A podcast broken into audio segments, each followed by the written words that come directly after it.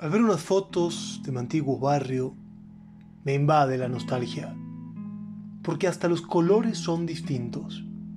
Se percibe un aroma, un recuerdo del ayer, de tiempos distintos, tiempo de amigos, de años, tiempo de familia.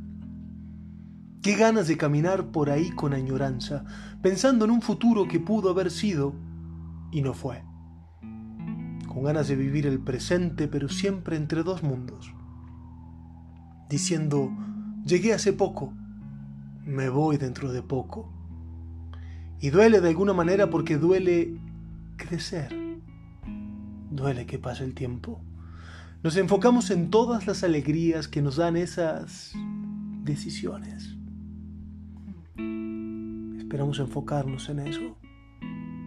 Eso que está ahí latente, esa vida que no fue, y pensamos en todos los años que pasamos fuera, lejos de toda la gente que nos ama, que nos vio crecer, y duele. Duele pensarlo, duele vivirlo. Duele caminar esas calles, duele sentir el empedrado bajo los pies.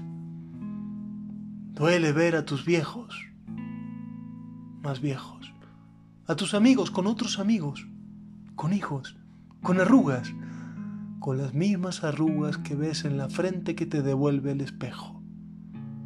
Y se te cae una lágrima. Como dice el tango, se te pianta un lagrimón. Pero te lo secas con el dorso de la mano y seguís caminando porque todavía hay futuro, porque mientras haya presente, existe la posibilidad de un futuro. Un futuro que no ves el momento de que llegue para vivirlo. Hoy es ese futuro.